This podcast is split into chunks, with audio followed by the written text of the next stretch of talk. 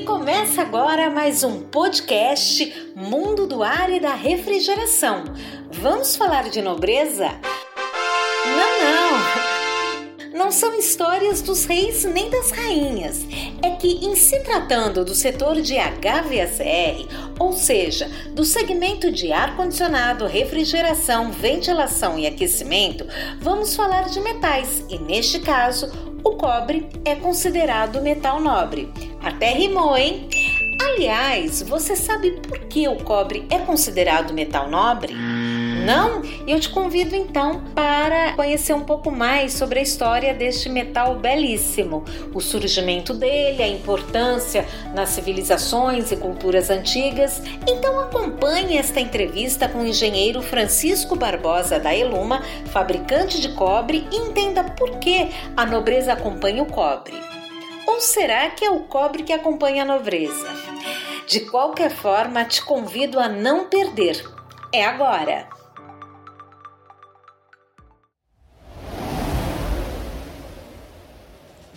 O cobre surgiu há aproximadamente 9 mil anos. A civilização começou a adquirir técnicas próprias para fundir e dar forma ao metal. Com isso, passou a usar moldes de pedra ou de barro, colocando cobre derretido para produzir ferramentas agrícolas e de luta, como as espadas e as lanças. Depois que esses moldes esfriavam, eles precisavam ainda ser modelados com martelo já imaginou o trabalho que isso deveria dar? A técnica do cobre não demorou para se difundir em regiões que abrangem diferentes países do leste europeu e também na Suméria, o que conhecemos hoje como sul do Iraque, além do antigo Egito, nordeste da África. De lá para cá, o cobre tornou-se essencial em nossas vidas, indispensável em nosso dia a dia. E no setor de refrigeração e ar-condicionado não é diferente. O cobre está presente em toda a cadeia. Vejamos: válvulas, componentes elétricos, tubos por onde passam os fluidos refrigerantes, serpentinas, motores e demais componentes que, no que depender deste metal, asseguram a qualidade das instalações. Por isso, eu te convido a fazer uma imersão pelo cobre. Nós, da revista HVACR em Foco, visitamos a fábrica da Eluma, marca Paranapanema, e fomos conferir por que, que este metal, além de nobre, é essencial.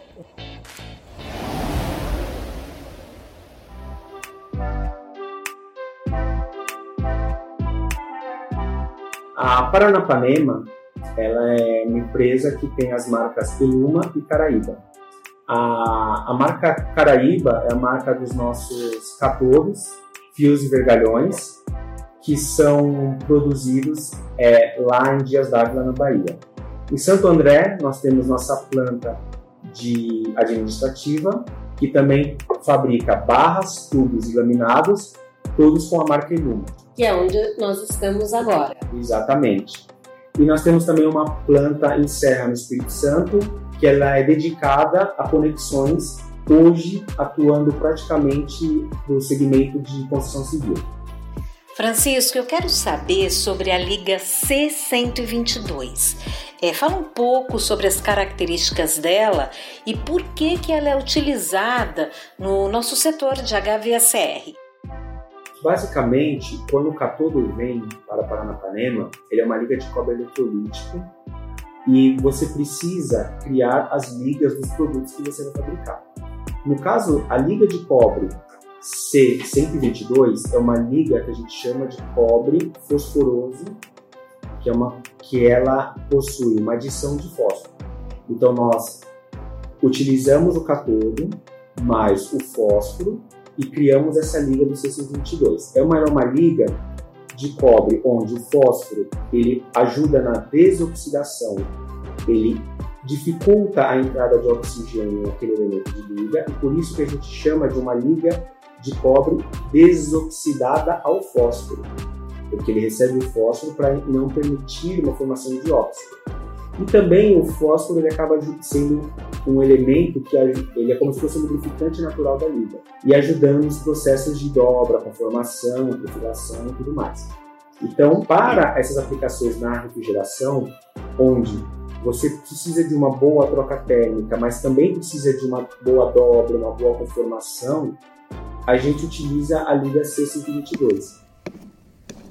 Em visita à fábrica da Paranapanema, né, uma das marcas da Eluma, acompanhamos a produção do cobre, que aqui é chamada de cast and roll. Eu gostaria, Francisco, então, que você explicasse o que, que é essa produção cast and roll, essa fabricação de cobre cast and roll. O processo de produção já dos tubos da marca Eluma, eles começam com aquele catodo de cobre eletrolítico, que tem no mínimo 99,99% ,99 de pureza. Esse material vai para os nossos fornos de indução e são fundidos já no formato de tubo, com 4, 4 polegadas de diâmetro, 1 polegada de espessura e 22 metros de comprimento, aproximadamente uma tonelada. E a partir desse tubo, que nós chamamos de tubo mãe, inicia um processo de fabricação de um tubo dos tubos que vão ser é, o produto final. E o mais interessante nesse processo, como ele já sai fundido em formato de tubo, ele é denominado um tubo de cobre sem costura, onde desde a sua gênese, desde o início da produção, ele já sai homogêneo, sem costura, o que garante ao longo do processo uma maior homogeneidade na matéria-prima e uma maior segurança no processo. Então, uma vez produzido esse tubo, ele é decapado para remoção das camadas, de uma camada óxida que se forma na superfície e passa por processos de laminação. E na laminação, esse material vai sendo reduzido até chegar a uma medida que a gente chama de pronto para acabar. E esse material vai passar, esse pronto para acabar, vai passar por sucessivas trefilações nas nossas máquinas spinners, que vão conferir os diâmetros e espessuras finais ao material. Ao final desse processo, os tubos são é, determinados para endireitamento, caso sejam tubos retos, ou para embobinamento, caso eles sejam em formato de panqueca, bobina ou carretel. Após esse processo de definição, se ele é um tubo reto ou um tubo é, embobinado, a gente precisa definir se é um tubo que vai ser fornecido no formato rígido, temperaduro, ou no formato flexível, que nós chamamos de tempera mole ou recosido. O recozimento é o que confere essa maleabilidade ao material. Então, quando o instalador fala o tubo da Eluma é um tubo excelente para efeito de dobra, expansão, a maleabilidade, conformação, é porque nós temos um processo controlado de recozimento dentro de uma atmosfera também controlada. Um dos diferenciais dos nossos tubos no mercado é que os próprios clientes, já quando olham para um tubo, já conseguem saber se ele é nosso. Porque o nosso requisito de limpeza também é um requisito bem elevado. Então, nós conseguimos garantir ao final de todo esse processo, o material maleável, recozido, quando é um material de tempera mole, e também com uma limpeza elevada, somente por conta dos processos que nós embarcamos nos nossos produtos. Terminado esses processos, os tubos vão para a embalagem. E da embalagem para a distribuição. Para a distribuição.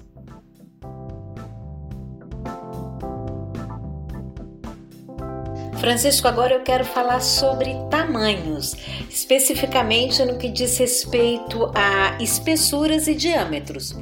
Nós temos uma vasta possibilidade de diâmetros e espessuras de materiais que nós podemos produzir.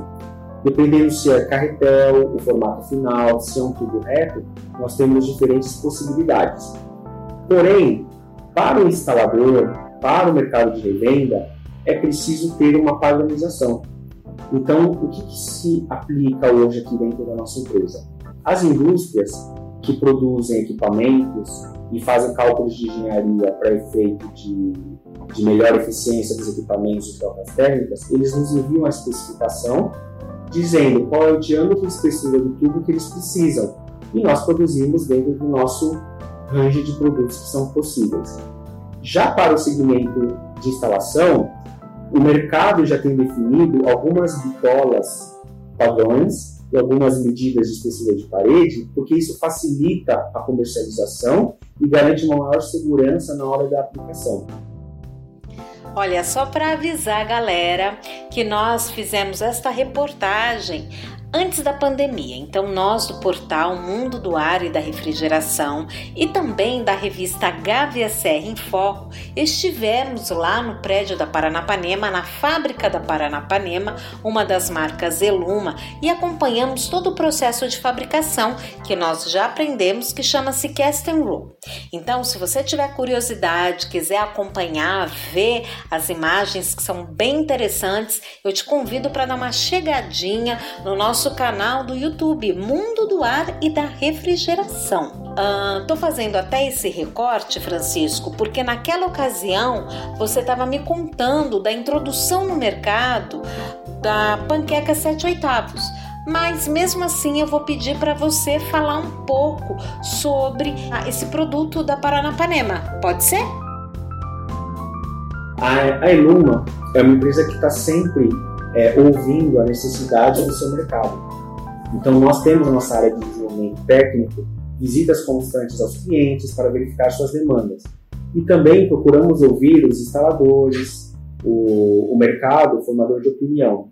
E por conta dos novos equipamentos cada vez maiores, exigindo cada vez mais potências, principalmente os, os VRF e outros equipamentos do sistemas de ar-condicionado de refrigeração, surgiu uma demanda por tubos de 7 oitavos, que são os de 22,22 ,22 milímetros de diâmetro, no formato de panquecas, para que o instalador não precisasse soldar tubos de 6 metros para conseguir vencer grandes vãos. Então hoje nós temos em formato de panqueca de 15 metros um tubo de 7 oitavos, parede de 0,79 milímetros, que vai permitir que sem solda ele consiga instalar um evaporador e uma condensadora até uma distância de 15 metros, sem precisar solda, somente fazendo o flangeamento nas pontas. Isso para o instalador é um grande diferencial. Garante uma maior praticidade, uma maior agilidade na sua instalação, uma maior segurança e ele não precisa trabalhar tanto com solda. Isso traz um benefício para o mercado como um todo.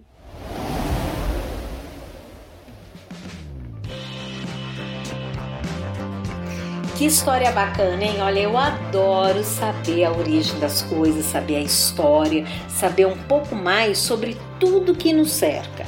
Se você pensa como eu, então você não pode deixar de acompanhar uma das edições da revista HVCR em Foco, que está lá no portal Mundo do Ar e da Refrigeração.